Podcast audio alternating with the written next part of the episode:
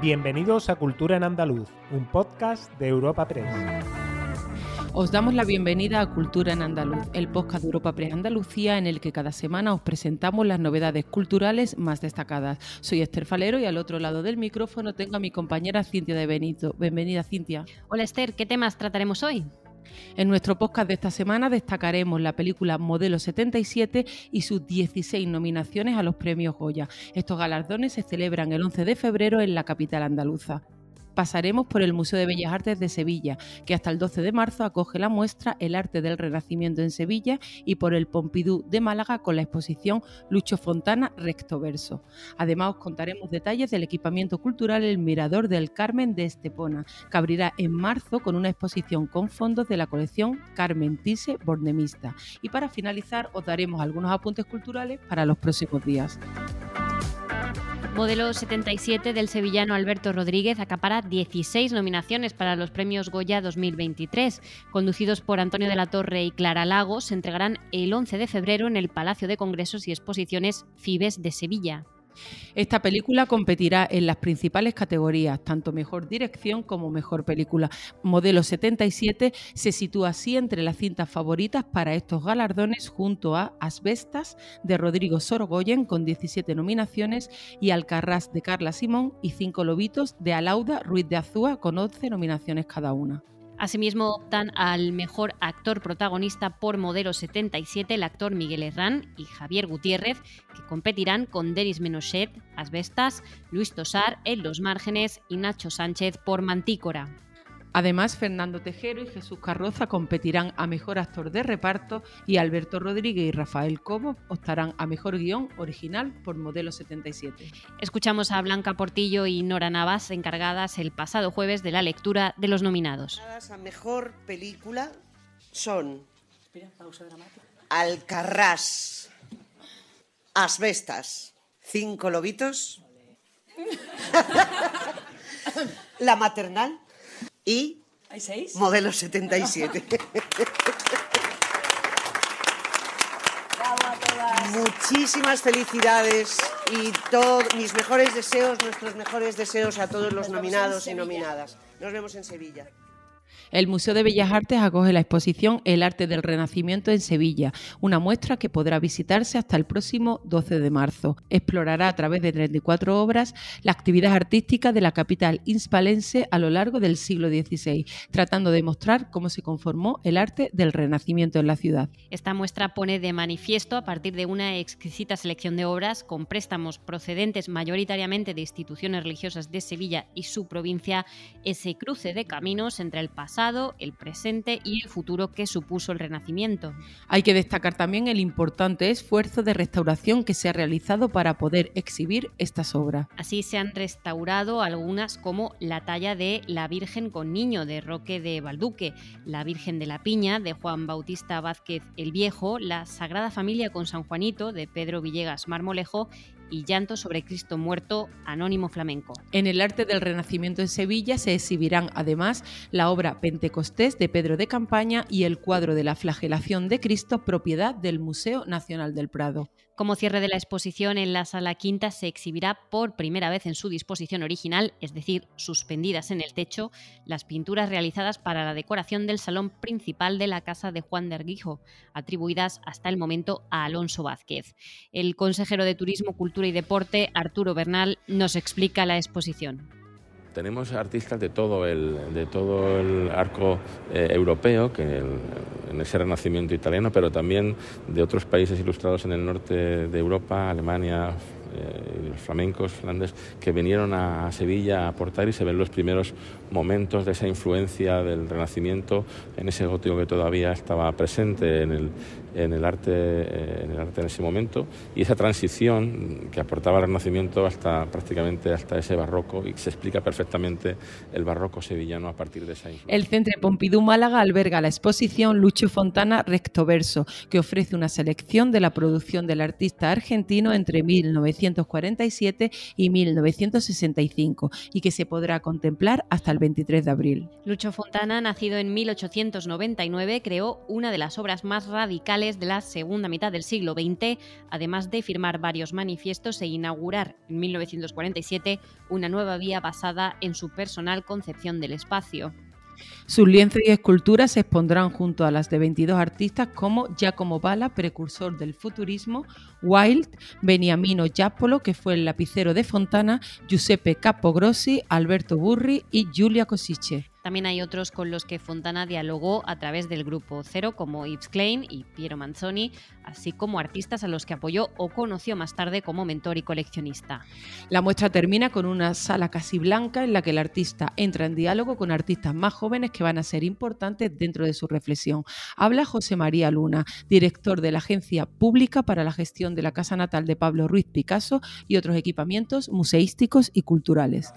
Muy ilusionados en que el público eh, acepte esta propuesta que se hace de un artista absolutamente eh, fundamental en la historia del siglo XX. Además, eh, la selección que ha hecho Federico, yo no voy a extenderme porque él es el experto, en mi opinión es absolutamente acertada porque nos pone en relación con ese Fontana de la segunda de, la posguerra mundial en el que se crean esas imágenes icónicas del artista italo-argentino, pero también lo pone en contexto en relación con obras de otros 23 artistas entre los que están. El equipamiento cultural El Mirador del Carmen de Estepona en Málaga abrirá en marzo de 2023 con una exposición con fondos de la colección Carmen Thyssen-Bornemisza. El Ayuntamiento y el Museo Carmen Thyssen Málaga refuerzan así la colaboración que ambas instituciones emprendieron en el 2018, cuando el consistorio colaboró como patrocinador con la muestra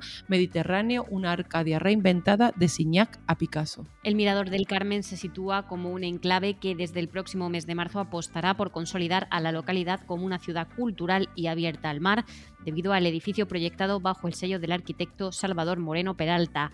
Estará compuesto por un conservatorio y una biblioteca, así como por una sala para acoger exposiciones de máxima calidad. La muestra repasará el arte español desde el romanticismo hasta el arte pop. Estará compuesta por cerca de medio centenar de obras y cubrirá los más de 600 metros cuadrados de superficie del espacio por un periodo de seis meses, de marzo a septiembre de 2023. Habla la baronesa Carmen Thyssen. He conocido desde mi jovencita Estepona y siempre me gustó, pero ahora ya, desde que el alcalde la convirtió en un jardín lleno de flores, de naturaleza, de belleza, y con todo lo que está haciendo. Me siento muy orgullosa, primero, de tener una plaza con mi nombre, que es un gesto maravilloso que tuviste hacia mí, y, sobre todo esta exhibición estoy muy ilusionada con ella, creo que va a ser un gran éxito. Y bueno, empieza nuestra colaboración para siempre, alcalde. A continuación, el conservador general de la colección Carmen Thyssen y patrono del museo en Málaga, Guillermo Cervera. Em, el Museo de Málaga sale de la ciudad de Málaga. Ya ha salido a nivel expositivo, pero aquí salimos también a, ser parte, a poner nuestro granito de arena en un proyecto maravilloso que el alcalde os explicará y que en su línea de crecimiento de la ciudad de Estepona y de culturización pues nos permite poder estar presentes, de lo cual nos sentimos La Navidad está a la vuelta de la esquina y la sede de la Fundación Cajasol en Sevilla coge ya su tradicional Belén, el mayor montado hasta ahora e inspirado en los pueblos blancos de la serranía de Cádiz. Con un total de 230 metros útiles y hasta 5 metros de altura, obra del belenista Luis Garduño, presenta una impresionante estructura de carpintería y hasta 400 figuras. El presidente de la Fundación Cajasol, Antonio Pulido, nos presenta el Belén. El, el Belén de Cajasol nunca se repite, todos los años un Belén diferente. Es verdad que tenemos tres colecciones de figuras muy importantes desde hace muchos años, un Belén napolitano, otro hebreo y otro costumbrista, y donde el autor va cogiendo aquella figura que cree más conveniente y, bueno, deciros que estamos muy orgullosos de este Belén porque del primer día ya las colas en ese sentido son interminables. Otro acto destacado es la exposición titulada La Natividad de Jesús desde las clausuras sevillanas, una visita que permitirá recorrer esta muestra a través de una doble mirada. Primero, la del nacimiento de Jesús mediante diversas obras de importantes artistas como Domingo Martínez, Mesa, Montañés o Roldán, además de otros objetos y utensilios propios de las comunidades. Y una segunda visión, la puramente catequética. Se podrá ver cómo se vive la Navidad en los conventos de clausura o cómo se fabrican los dulces con los utensilios de cocinas de los siglos XVI y XVII con los que se hacían las famosas yemas de San Leandro, una receta de 1591 que pervive. También se expondrán libros de los conventos o partituras con villancicos inéditos. Escuchamos de nuevo a Antonio Pulido. de la Natividad de Jesús en los conventos de clausura sevillano, que es la primera vez también en la historia que determinadas eh, figuras, determinados utensilios y mm, de, los conventos de clausura sevillanos y determinadas recetas incluso de, cocina salen y que eh, vienen aquí a la Fundación Cajasol, de autores tan importantes como Roldán, como Martínez eh, Por último, se ha puesto en marcha una nueva experiencia virtual. Este año se trata de una simulación de montaña rusa en realidad virtual. Y para terminar nuestro repaso semanal, un bombazo musical. Robbie Williams, el niño travieso del pop británico, actuará en el Mare Nostrum Fuengirola, en Málaga, el 15 de junio de 2023, en el que será su único concierto en Andalucía. Williams ha cumplido un cuarto de siglo de carrera en solitario con un espectacular directo en el que presentará ante sus legiones de fans 25, un disco recopilatorio en el que aglutina los grandes éxitos de su trayectoria.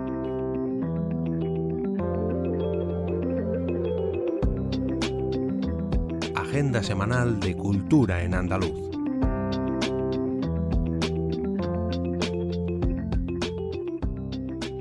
Ahora os ofreceremos algunos planes para los próximos días. En Sevilla, el Teatro de la Maestranza acoge la ópera Las bodas de Fígaro, con dirección de escena de Emilio Sagui. Será los días 11, 13, 15 y 17 de diciembre a las 8 de la tarde. Las bodas de Fígaro de Sagui despliegan su laberinto de pasiones, infidelidades y conflictos entre clases sociales en la encrucijada de los cambios del siglo XVIII que anuncian un tiempo nuevo. Y este mismo jueves a la 1 de la tarde, en el auditorio Rafael de León de Tomares en Sevilla, el dúo Café Coiba ofrece un concierto con un amplio repertorio de sones cubanos.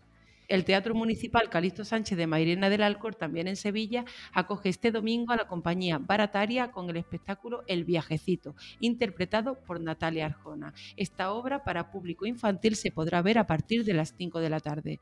El trío Arbós, Premio Nacional de Música 2013 y Sandra Carrasco rescatan el género bolerístico en el cuarto concierto del, decimosexto ciclo de música de cámara de la Orquesta Filarmónica de Málaga. Tendrá lugar el martes 13 de diciembre a las 8 de la tarde en el auditorio del Museo Picasso Málaga. ¿Y tú, Cintia, qué otras recomendaciones nos das para estos días que vienen? En Jaén, el edificio Moneo del antiguo Banco de España ofrece la exposición denominada Detalles de la artista jienense Carmen Gilamalo.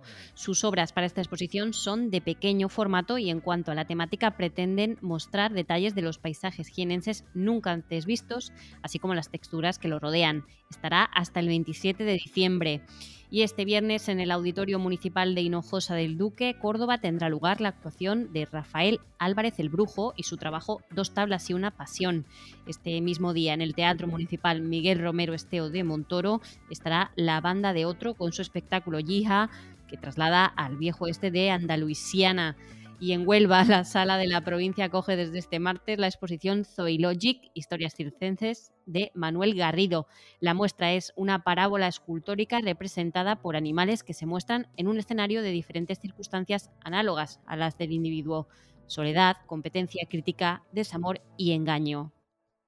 Disfrutad, os esperamos el próximo jueves en una nueva entrega de Cultura en Andaluz. Y como siempre os digo, y nunca lo olvidéis, la cultura nos hace más libres.